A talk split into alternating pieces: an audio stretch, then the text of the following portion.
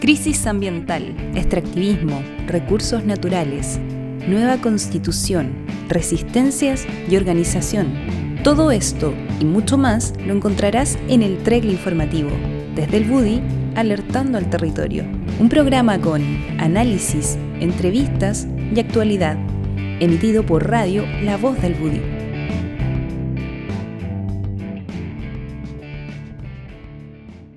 ¿Cómo están amigos?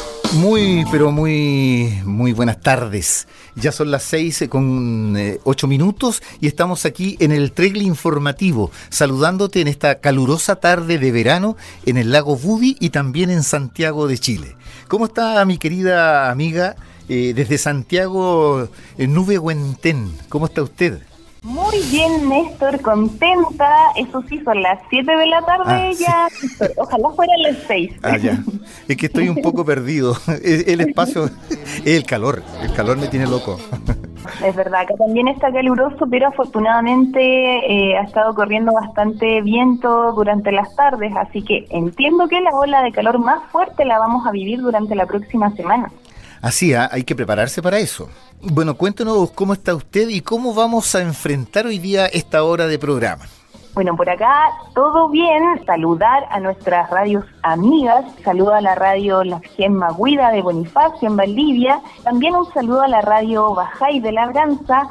Y contarles que hoy estaremos con tres temas bastante interesantes que tienen que ver, primero, con nuestros queridos amigos del medio independiente Tomate Rojo, quienes nos van a contar sobre la iniciativa de norma por el derecho a la comunicación denominada Luis Polo Lillo, que se presentó en la Convención Constitucional durante la semana pasada. Eh, nosotros justamente no transmitimos el programa ya que adherimos a la discusión que se estaba dando en ese momento para poder presentar la norma. Después vamos a estar con Jano Baeza, periodista de resumen, que nos va a hablar sobre un documental denominado Llamas del Despojo, Incendios del Negocio Forestal. Ahí nos va a estar comentando a propósito ¿no? de los incendios que se están produciendo a nivel nacional.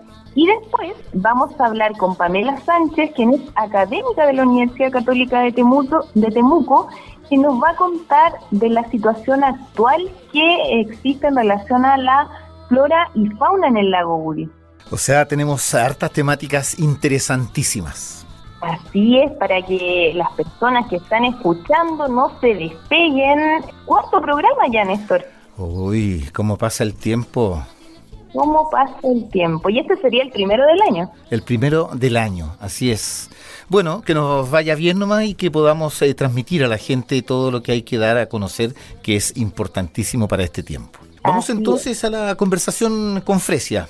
Vamos. Un tomate con colores propios, sin tinte ajeno que lo manche ni intervenga genéticamente. Tomate Rojo es un medio que cubre la emergencia climática, ecológica y social y nos acompaña en el Tregle informativo para repasar la semana noticiosa. Eh, tenemos en línea a, a nuestra querida y respetada amiga ya. ¿Cómo está Fresia? ¿Me escucha? Hola Néstor, te escucho súper bien. Amigo Néstor, amigos de de la voz del Buggy, de vecinos de los alrededores que nos están escuchando. Muy feliz de estar una semana más en el trailer informativo. Eh, qué bien, pues entonces en este mm, primer eh, bloque, Fresia, eh, coméntanos por favor acerca de esa norma por el derecho a la comunicación de, que se llama Luis eh, Polo Lillo. ¿La gente ha escuchado ese nombre y, y podrías decirnos quién es él?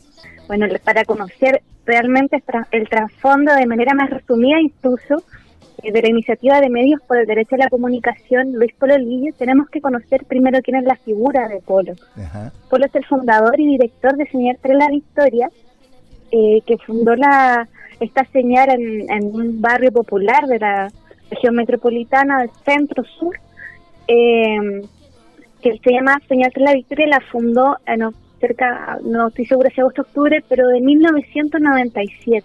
Ya. De ahí en adelante se convirtió en un luchador incansable por el reconocimiento y promoción estatal al trabajo de los medios comunitarios. Él fue un gran movilizador del derecho a la comunicación, eh, hablando de los medios, de las organizaciones eh, y trabajadores que suscriben esta, esta norma. Eh, por eso nos comprometemos eh, con el legado del- de, Luis Polo Lillo, con lo que él ha construido, eh, y todo lo que él durante toda su vida, hasta hace eh, cerca de un mes donde Luis nos dejó eh, de, este mundo terrenal y fue muy recordado por la señal tras la que hasta hoy funciona, tiene un gran alcance, tiene una identidad para su territorio, para su barrio muy importante.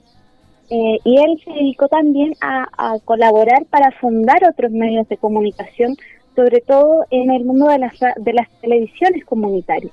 Tuvo trabajo con distintas asociaciones de medios que hoy día estaban funcionando, que hoy día son parte de la iniciativa.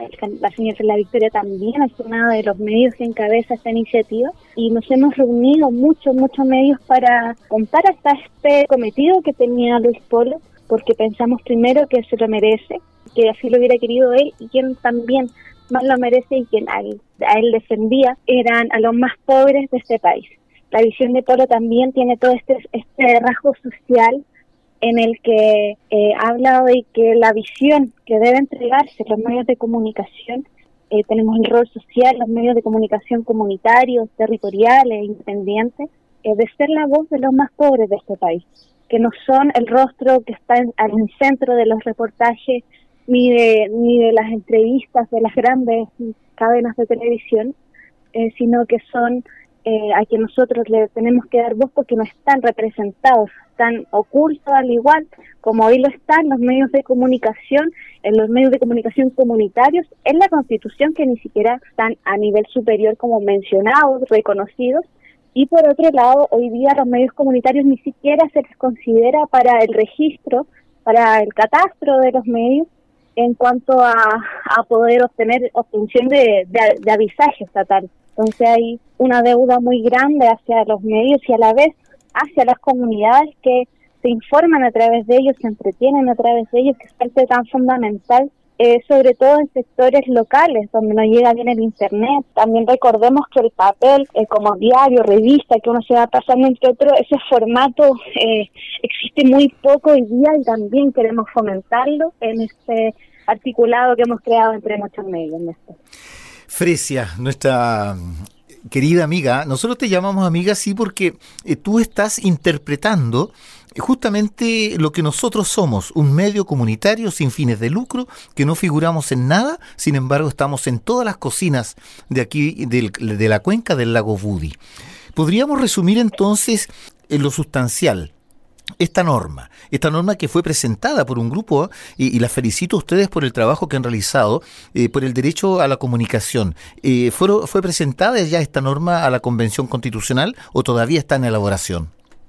El día martes de esta semana, me decirte de inmediato el día, el martes 11 de enero fue ingresada la norma a la Convención, hicimos un punto de prensa ya, eh, la mañana que levantamos una una transmisión también para dar a conocer esto y con el apoyo de los constituyentes Elsa Labraña y Francisco Caamaño que estaban presenciales en la convención se hizo la presentación de esta norma a través de la página donde eh, se ahí debemos esperar unos días cerca de cinco o seis días en promedio para que esta norma sea revisada por un equipo técnico en la convención que eh, revise que la norma no transgreda eh, derechos humanos, que esté bien redactada en cuanto a lo, a lo a lo legal, que también nos preocupamos bastante de eso, para no tener que demorarnos más de lo necesario.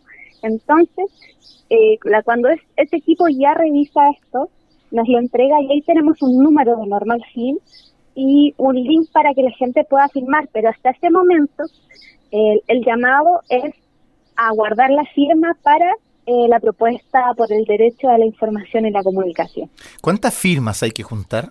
Uy, eso es eh, algo bajo que nos tiene bien un poco asustados, pero con mucha esperanza debemos juntar 15.000 firmas, 15.000 personas que patrocinen esta ley, que les interese, esta propuesta de norma, perdón, que les interese eh, cómo, que, que, nos cuestionemos cómo funcionan hoy día las comunicaciones, por qué solamente hay tan pocos canales que llegan a tanta gente, eh, por qué hay tanto desfinanciamiento hacia los medios pequeños que son tan importantes. También pensemos en el estallido social, por ejemplo.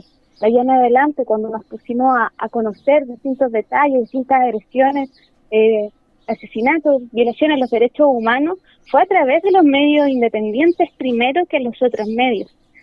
Entonces, eh, al cuestionarse, pensamos 15.000 personas que se cuestionan todo esto, se cuestionan cómo se está eh, legislando alrededor de la comunicación y por qué no llega a todas las personas, por qué no tenemos todo este derecho a la comunicación como el derecho que existe, que podemos exigir a un medio ambiente libre de contaminación, derecho a la vida, derecho de tantos derechos individuales, ¿por qué no considerar también el derecho a la comunicación? que es lo que no se hace hacia los ciudadanos hoy día. 15.000 personas que piensen eso, Néstor. Ya. Ahí estaremos. Vamos a estar eh, atentos a cuando nos convoquen. Tomate rojo. Fresia, nuestro enlace con ese mundo, con el mundo eh, académico, de trabajo también, un mundo de gente más joven que nosotros. Los felicitamos y te dejamos el micrófono, mi querida Fresia, para que mm, te despidas de tanta gente que nos está escuchando a esta hora. Muchas gracias Néstor, un abrazo a ti, a María José, a todo el equipo y a todas las personas que en este momento, como decía Néstor, están en la cocina de sus casas escuchando estos medios comunitarios que son tan necesarios para la democracia, para el desarrollo de nuestro país, para la organización popular también. Se pueden difundir tantas cosas y, y, tenemos que elegir qué es lo que queremos difundir realmente, que, qué son las, las, las ideas que se propagan en la, en la mayoría de los medios. Acá estamos con la gente, estamos desde la gente informando, desde los territorios informando, y así es como vamos a tener estas 15.000 firmas, vamos a, poder aprobar la iniciativa de Luis Polo Liño y más adelante conversar con todos los medios, ir a la búsqueda de todos los medios para que nos articulemos y podamos eh, discutir entre todos y todas una futura ley de medios para que tengamos reconocimiento todos los comunicadores también. Un abrazo muy grande, mucho Nehuen para el trabajo que están realizando. Buenas tardes.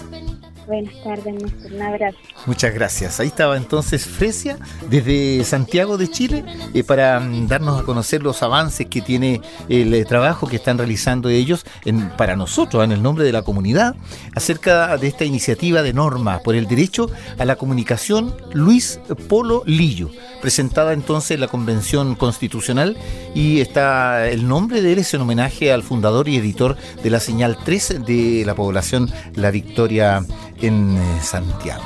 Continuamos con nuestro tregle informativo. Quédate en sintonía, estás escuchando el tregle informativo, desde la voz del Budi, alertando al territorio. Las especies acuáticas que habitan en el Budi han tenido una disminución progresiva durante los últimos años. Este desequilibrio, provocado por la contaminación, no solo ha afectado sus recursos disponibles, sino también al Kumemungen, o al buen vivir de los habitantes del Budi. Ahora, nuestro deber es contribuir a restablecer su armonía natural. Cuidar al Budi es cuidarnos todos. Junto a los pescadores, 107.9 FM, Radio Voz del Budi, te ayudamos a cuidar el lago que nos da de comer. Regresamos entonces en este tregle informativo, que es un tregle hoy día, pero a, un ritmo acelerado. Porque tenemos tres invitados, tres bloques diferentes, y ahora estamos intentando, si es que nos resulta, porque eso nos está pasando todos los días, intentando comunicarnos con Jano Baeza. Pertenece eh, al periódico Resumen, y él nos eh, va a contar acerca de un nuevo documental llamado Las llamas del despojo, incendios del negocio forestal. Buenas tardes, Jano. Usted habla con el profesor Néstor Chávez de la radio La Voz del Budi, aquí en el eh, territorio ah. Lafquenche. ¿Cómo está usted? Muy bien, gracias, y lo estaba escuchando. Ay, qué bueno. No nos conocemos personalmente, pero eh, parece que podemos entendernos rápidamente por los, temas que estamos conversando. Solo una precisión, estoy en Concepción, no en la capital. Ay, qué bien. Mire, gracias... La capital del Biobío. Esa es la capital del Biobío. Es decir, estamos más o menos cerca, ¿eh? en Concepción. Sí, claro. ¿Hace calor allá? ¿Cómo está el día? En Conce nunca hace frío y nunca hace calor, siempre es como templado. Lo ideal. Sí. Eh, a mí me agrada, hermano. No, sí, hay mucha gente que se va a estudiar a Concepción y se quedan ahí. tiene algo. Eh, Jano Baeza, eh, usted eh, pertenece al periódico Resumen y nos cuentan acerca de un documental, Llamas del Despojo. ¿Podríamos hablar de eso? Nosotros somos, un, a propósito de lo que estaban hablando, como digo que lo estaba escuchando, somos un medio independiente, totalmente autofinanciado, bueno, autofinanciado también por los aportes que hace nuestra comunidad que nos lee y, no, y sigue nuestro contenido. ¿Es digital? Eh, Sí, resumen.cl, desde Concepción. Y estamos insertos, al igual que ustedes, en, en, una zona de alta explotación de monocultivos forestales. Uno sale de Concepción y solo ve pinos y eucaliptos durante kilómetros, pasa por toda la, la Araucanía, sigue hasta Valdivia y siguen habiendo pinos y hasta el norte creo que empiezan desde el Maule, ¿no? Sí. Entonces, estamos en medio de, de la misma zona de, de explotación forestal. En ese sentido es que estamos preparando ahora un, un segundo documental sobre el tema forestal. El, el, primero lo hicimos el año 2014 y se llama Plantar Pobreza.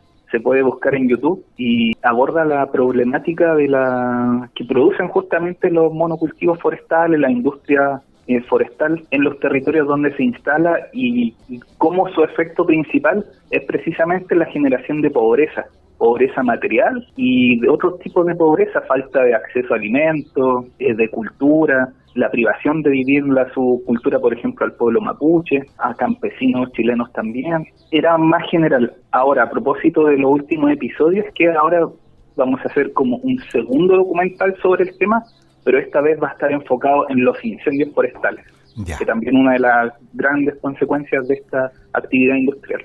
Y en resumen, ¿qué dice este documental acerca de estos incendios como un negocio? Las llamas del despojo, que es el nombre del documental, está pronto a estrenarse sin fecha todavía. Está el tráiler en YouTube, se puede buscar. Y lo que plantea básicamente es, que la actividad industrial extractivista de forestal es un riesgo en sí mismo.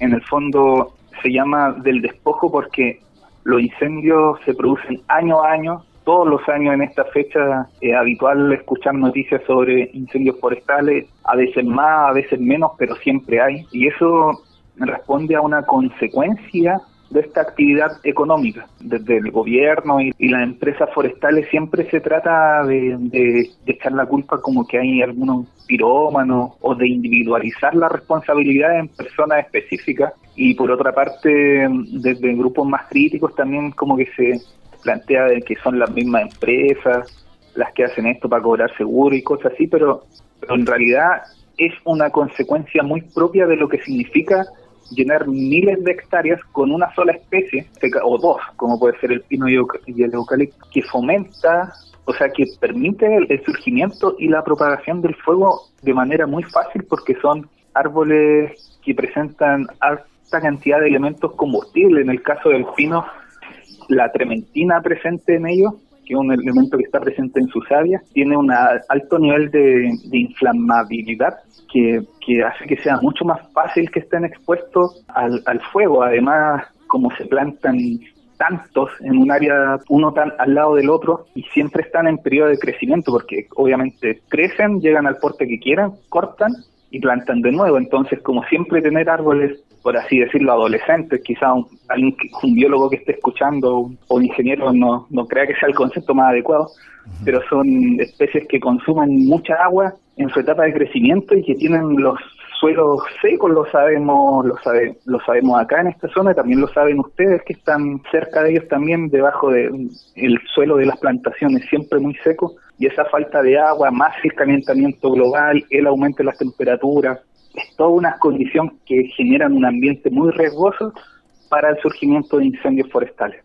Eh, ¿Podríamos decir entonces que estamos en un momento crítico eh, por todo el contexto en que se da esto, esto de, los, de las eh, plantaciones forestales, de los incendios, la falta de agua, la falta también de, remedios, que las machis se quejan amargamente de que no hay plantas nativas para ir a buscar el agua necesario? Eh, ¿Estamos en un momento crítico de la humanidad con toda esta situación de calentamiento global además? Sí, o sea, todo lo, todo lo estudia apuntan a ello, un momento en que hay que hacer algo ahora ya. Eh, las plantaciones forestales, bueno, como digo, este es un documental que se va a enfocar en los incendios, pero tenemos otro que pueden buscar ya en YouTube, que se llama Plantar Pobreza, donde plantea justamente los impactos que producen, por ejemplo, lo que dices tú de las machos o de las laguantuchefes que no pueden encontrar su hierba, es porque al instalarse estos monocultivos destruyen todo, todo lo que no sea pino y eucalipto. Tienen incluso en Chile operan agentes químicos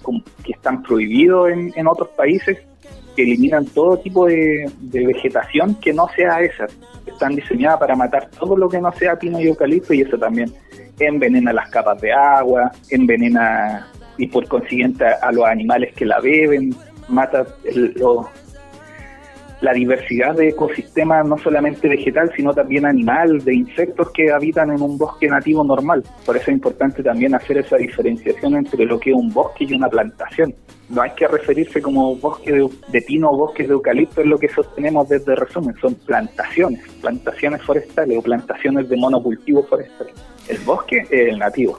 Exacto. Estamos conversando con Jano Baeza desde Concepción. Bajo el mismo cielo conversamos de los mismos problemas que nos afectan a nosotros en este caso los incendios forestales, los monocultivos y, todo lo que, lo que conlleva esto. Cuando se habla de que es un negocio forestal, eh, tiene que ver eh, con esto de, que sigue funcionando y funcionando, los incendios digo, eh, que se quema para plantar más, se quema para hacer un proyecto inmobiliario.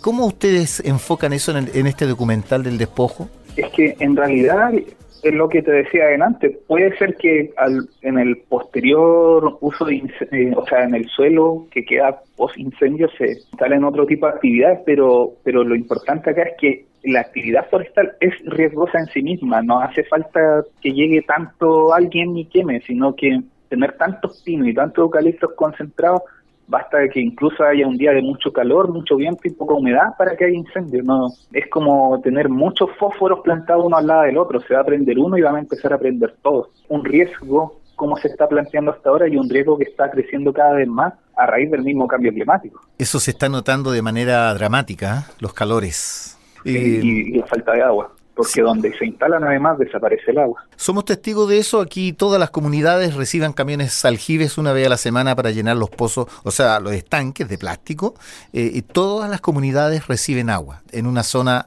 de la Araucanía donde llueve, se supone bastante. Eh, Imagínate, aquí también hay una comuna que está al lado del río Biobío que se llama Santa Juana, que de hecho colinda con el río, el río más caudaloso de Chile, y también tiene que recibir agua en camión aljibe por lo mismo, rodeada de pinos. Bueno, esta eh, conversación amerita tal vez un, capítulo 2, ¿ah? porque es la presentación nomás, Jano, respecto al trabajo que están haciendo ustedes en resumen, resumen.cl, ¿no es cierto? Resumen.cl, una invitación a toda la comunidad que esté escuchando que, que se pueda informar a través de un medio eh, que si bien está en Concepción y sus principales noticias tienen que ver con el biobío, también tenemos una sección importante del Gualmapu y, abordamos la, contingencia de la política nacional de, un enfoque totalmente distinto a los grandes medios hegemónicos. Así que si informarse, ver noticias sin esa visión eh, empresarial hegemónica. Y además invitarles a visitar en YouTube tanto el tráiler de Las llamas del despojo, que es nuestro documental pronto a estrenarse, y el documental que ya, ya está disponible para verlo de forma gratuita en YouTube, que se llama Plantar Pobreza cuando termine este programa, si tienen algo que hacer en la noche en vez de ver tele, pueden ver eso. Se lo recomiendo. Bueno, yo voy a hacer eso. Sí, sí, es que hay buena señal. eso es lo primero. Y bueno, mira, Jano, son estos temas los que estamos conversando son tan relevantes, nos queda tan poco tiempo para tomar eh, acciones concretas y, vemos cómo se apresura y cómo viene encima todo este tiempo de, caos eh, climático y que creo que vale la pena y amerita una segunda parte de conversación contigo respecto eh, a, la mirada que han tenido ustedes para realizar este documental y cómo lo han hecho. ¿ah? Aquí hay una escuela de cine del Budi muy interesante eh, y que ellos también eh, seguramente están escuchando. ¿ah? Yo sé que están escuchando. habría entonces mucha conversación entre nosotros para que la radio pueda difundir las ideas y lo que está sucediendo. Yo te dejo el micrófono para que tú expreses, te explayes un poco más si quieres y te despidas de nuestros auditores que ya lentamente te van a ir conociendo. ¿eh?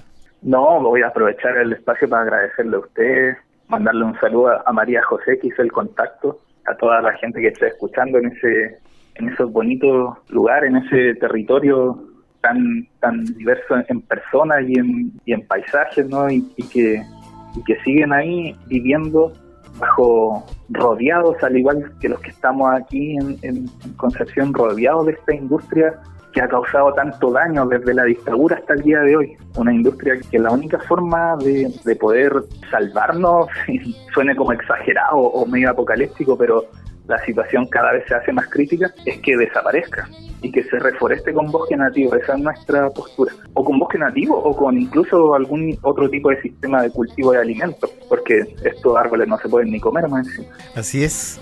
Bueno, te agradecemos el tiempo que, que nos das y vamos a, acudir rápidamente a resumen para empezar a leer de ustedes. Hemos leído muchas cosas, mucha información ¿eh? de resumen.cl, yo personalmente, pero a la gente yo creo que es interesante que empiece a acceder a esto y vamos a, también a difundir las llamas del despojo. Un abrazo muy grande, mm, Peucayal y Chaltumay por todo. ¿eh? Muchas gracias a ti también, Néstor. Que estén muy bien. Un abrazo. Desde Concepción eh, conversamos con Jano Baeza en el Tregle Informativo. Quédate en sintonía. Estás escuchando el Tregle Informativo informativo, desde la voz del Budi, alertando al territorio. Junto a los pescadores, 107.9 FM, Radio Voz del Budi, te ayudamos a cuidar el lago que nos da de comer. Cuidar el lago Budi es eh, cuidarnos eh, todos, eh, porque en eso estamos, ayudándonos a mirar, a mirar el medio ambiente, el espacio territorial en el que respiramos, en el que vivimos y que está entrando en una, una crisis tremenda entonces no podemos cerrar los ojos. Por eso estamos conversando con distintas personas, con distintos espacios eh, de reflexión y también de comunicación, y que enfocan, abordan el tema desde una mirada mucho más comunitaria, menos comercial y también más estudiosa. Eso hay que ponerlo bien en, relieve, porque eh, son personas que estudian la temática, no, se lanzan así a hablar o a documentar cosas sin, sin estudiar antes. Y por eso cuando hablamos de estudiar, eh, siempre pensamos en el mundo académico, que eh, cada día se acerca más al, al mundo real, porque a veces uno como profe también se distancia porque vive en la sala de clases. Pero tenemos ejemplos maravillosos de personas que estudian, que enseñan, pero que a la vez conocen.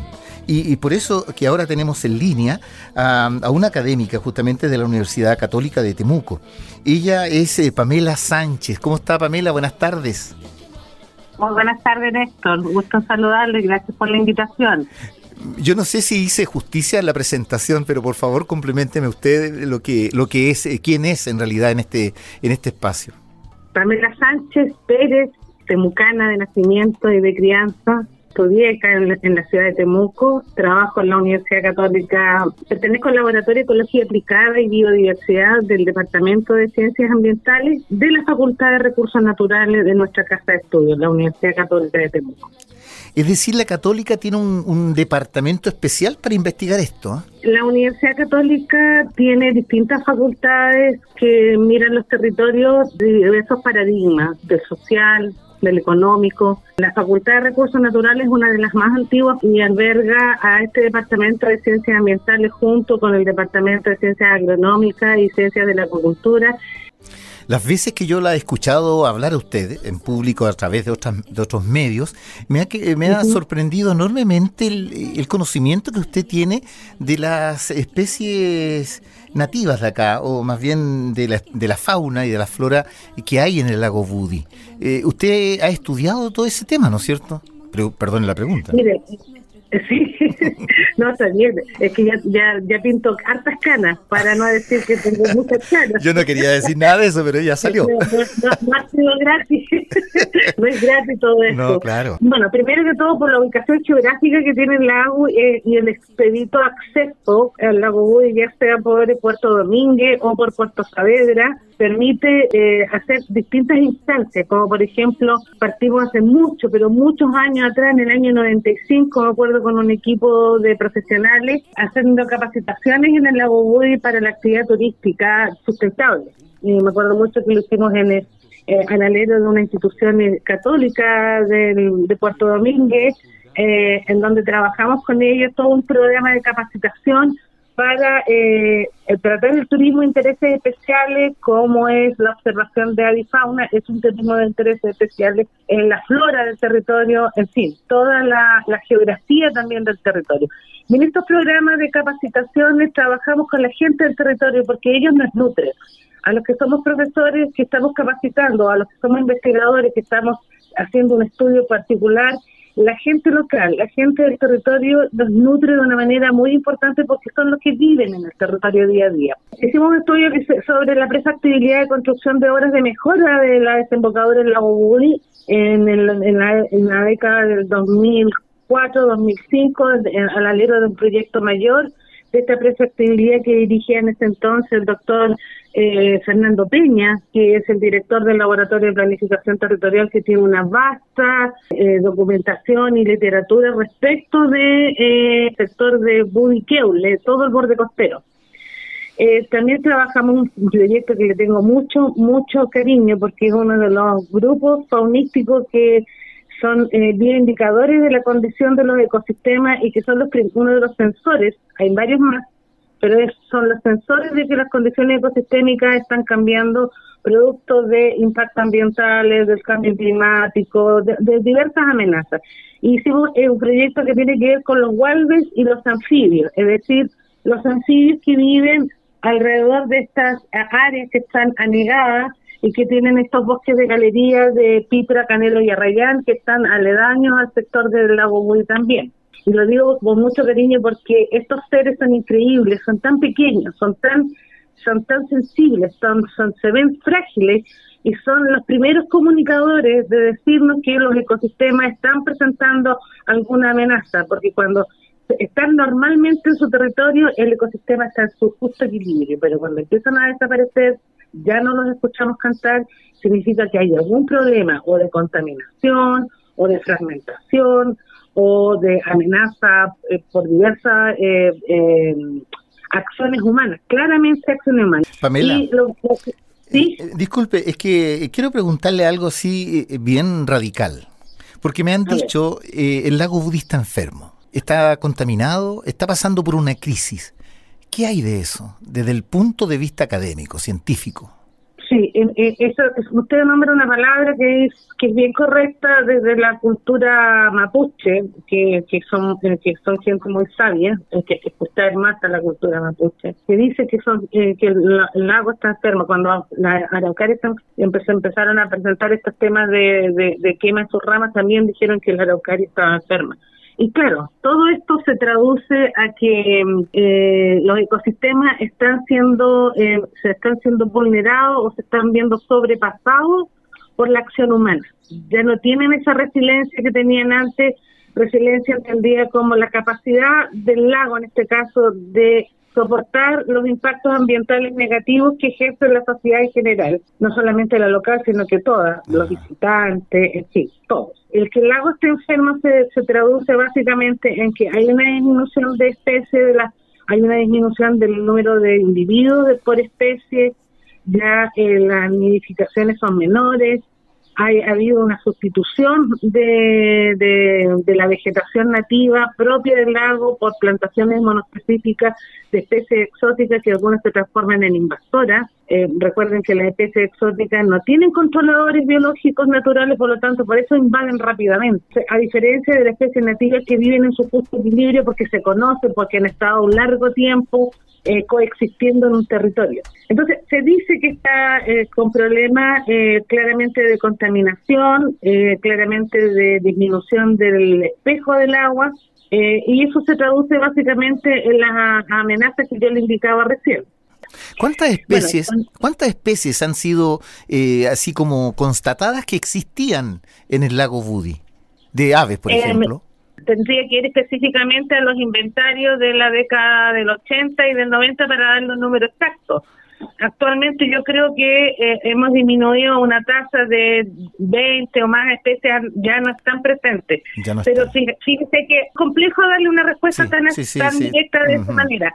Pero pero, por ejemplo, en el caso, hay una, en la década del, del 90, del 2000, había una especie que estaba en peligro crítico de extinción, que es el cuervo de pantano, por ejemplo. Y resulta que en el sector del lago Budi hacia Puerto Saavedra hemos encontrado una gran cantidad de poblaciones. Ahora, estos tres últimos años, debo reconocer que no tengo antecedentes, uno por que en el segundo semestre no pudimos hacer los terrenos de fauna silvestre del curso fauna silvestre y, no pudimos hacer tampoco por la pandemia del 2020 y el 2021. Pero lo que yo quiero decirle básicamente, más allá del trabajo colaborativo entre todos, el lago Buy efectivamente está sufriendo un problema importante y por eso es probable que las peces, algunas especies que hayan migrado eh, y, otras se hayan quedado, debido a las amenazas que le decía al principio una forma de, ayudar. Eh, yo sé que todo el mundo se, no puede estar de acuerdo conmigo, pero eh, en primera instancia, una forma de proteger los niños es, cuidar nuestros animales, nuestro ganado vacuno menor, nuestro ganado caprino, nuestros perros y gatos, nuestros animales domésticos que normalmente en la noche se dejan sueltos y eh, recorren vastos territorios y eh, por una práctica natural, no estoy condenando nada, en desmedro de la nidificación se comen polluelos y huevos. Ah. Eso es, un, es un acto sabido de perros y gatos. Eh, el pisoteo animal también compacta el suelo en los desechos, donde hay que pensar por qué no hay lisa, por qué no hay killer. El cambio climático ah, genera un estrés hídrico en los cuerpos de agua, es cierto, y en eh, los cuerpos salobres, cuando digo cuerpos son lagos y lagunas, en este caso el lago Budi, los cuerpos salobres son más sensibles también a la evaporación del agua. Pero más que eso, más que el cambio climático, hay que preguntarse qué provoca el cambio climático. Y el cambio climático lo provoca, por ejemplo, la sustitución de la vegetación nativa. Eso es absolutamente radical. Es cosa que miremos nuestro entorno, en, los, que viven en el entorno del lago y los que viven en los accesos inmediatos. ¿Cuál es la vegetación que tienen actualmente las bordes y riberos del lago Buy? ¿Qué es lo que hay? Eso sería importante a saber y manejarlo porque la gente sabe qué especies habían antes. ¿A dónde tiramos los desechos en el lago? ¿Qué estamos haciendo con nuestros desechos? ¿Ya? Ahora, este, estas prácticas que estoy diciendo yo, antiguamente como había mucha menos gente, no se notaban y el lago, como tiene esta entrada de mar que lo va renovando, permitía esta renovación y permitía esta mantención. Sin embargo, el aumento de la frontera agrícola, el aumento de la frontera forestal, de la sustitución de especies nativas por específica como pino y eucalipto, por ejemplo, eh, eh, el aumento de la parcelación. Esto trae más gente, más, más y más y más gente al territorio, lo que va haciendo una sobrecarga, porque habría que preguntarse dónde se tiran los desechos de la población aledaña al lago Budi. Entonces ahí habría que preguntarse cómo estamos contaminando el lago, qué niveles de contaminación y podríamos expresar de por qué está disminuyendo también. Me dejó más preocupado todavía ahora, ¿ves? Pero, tenemos una luz, tenemos una luz. Por ejemplo, una luz es esta radio, La Voz del Budi, que espero que estudiantes, profesores, papás, mamás, trabajadoras, trabajadores de todo el territorio local empiecen a pensar cómo puedo contribuir. No botemos la basura, no tiremos los desechos eh, tóxicos, por ejemplo, de, cualquier desecho tóxico al lago. Em, eh, eh, replantemos las especies, y conversemos con nuestros sabios antiguos, que los que viven ahí, qué árboles, qué arbustos nativos habían para poder ayudar al lago a renovarse y a retener el agua. Eh, Pamela, no es la última vez que vamos a conversar. Yo le agradezco mucho este encuentro que hemos tenido, breve pero fundamental, esencial, eh, y vamos a estar nuevamente en comunicación. En nombre de todas las comunidades, son más de 110 o 120 comunidades que nos escuchan hacia Valdivia incluso, eh, que van a estar agradecidas de sus palabras. Muy amable, muchas gracias por la invitación. Un gran abrazo desde la Universidad Católica de Temuco. Quédate en sintonía, estás escuchando el Trek Informativo, desde la voz del Budi, alertando al territorio.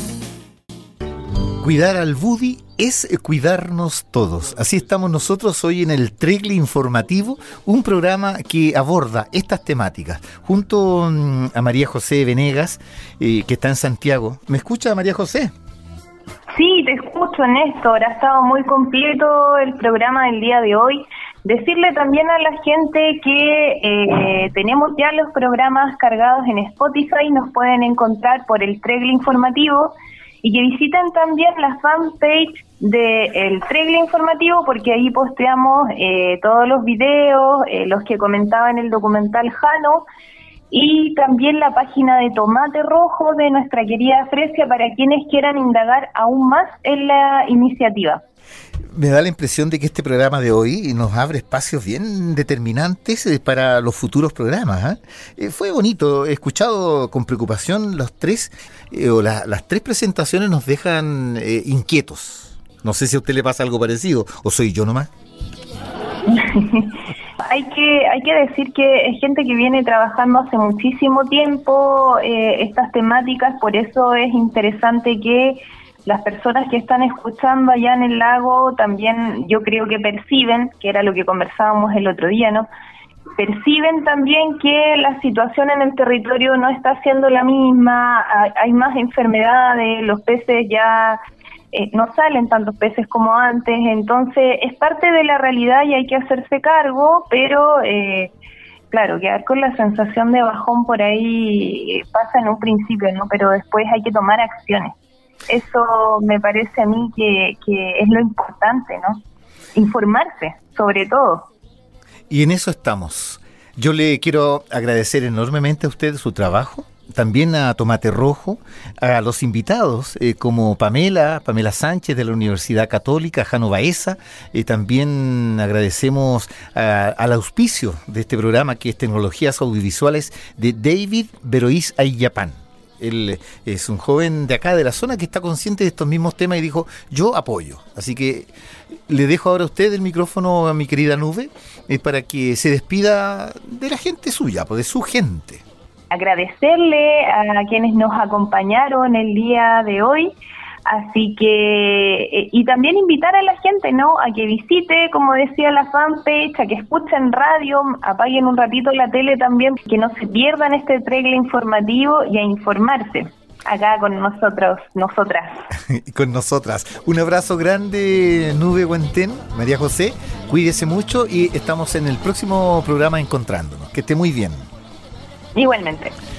Ahí teníamos a Nube Guantén y estamos ya cerrando este programa, ¿eh? un programa mm, hecho, pensado en usted, pensado en lo que está pasando y no podemos cerrar los ojos. El sol no lo podemos tapar con un dedo. Así que vamos a continuar luchando por lo que luchamos. Que tengan muy buenas tardes.